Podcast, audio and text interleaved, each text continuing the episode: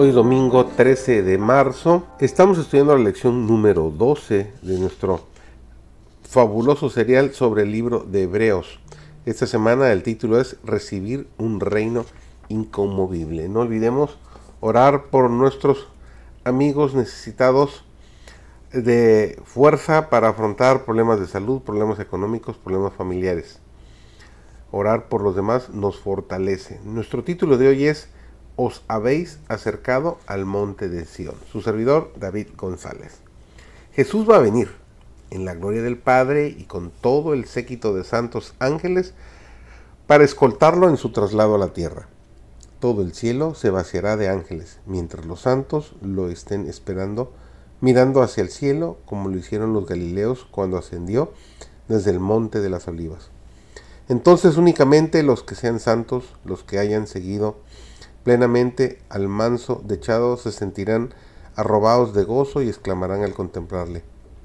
He aquí, este es nuestro Dios, le hemos esperado y nos salvará. Y serán transformados en un momento, en un abrir y cerrar de ojos, a la final trompeta.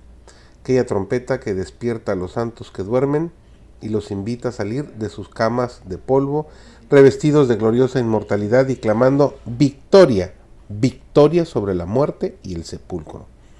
Los santos transformados son luego arrebatados juntamente con los ángeles al encuentro del Señor en el aire.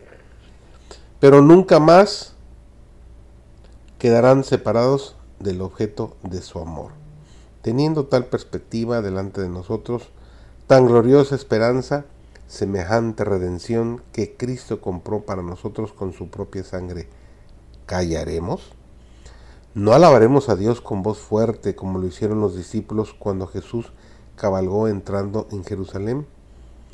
¿No es nuestra perspectiva mucha más gloriosa que la de ellos entonces?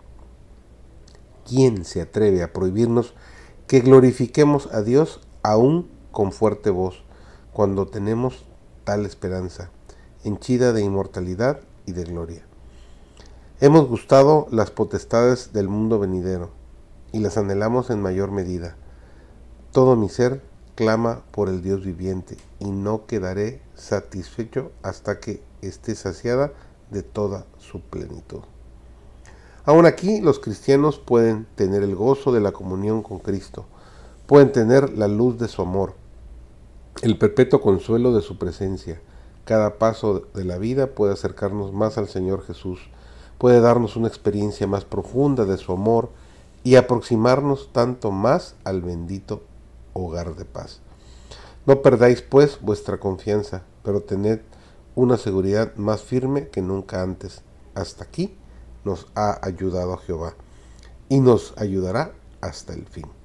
Miremos los monumentos conmemorativos de lo que Dios ha hecho para confortarnos y salvarnos de la mano del destructor. Tengamos siempre presentes todas las tierras y tiernas misericordias que Dios nos ha mostrado, las lágrimas que ha enjugado, las penas que ha quitado, las ansiedades que ha alejado, los temores que ha disipado, las necesidades que ha suplido, las bendiciones que ha derramado, y fortalezcámonos para todo lo que nos aguarda en el resto de nuestra peregrinación. Y antes de mucho las puertas del cielo se abrirán para recibir a los hijos de Dios, y de los labios del Rey de gloria resonará en sus oídos como la música más dulce la invitación, venid benditos de mi Padre, poseed el reino destinado para vosotros desde la fundación del mundo.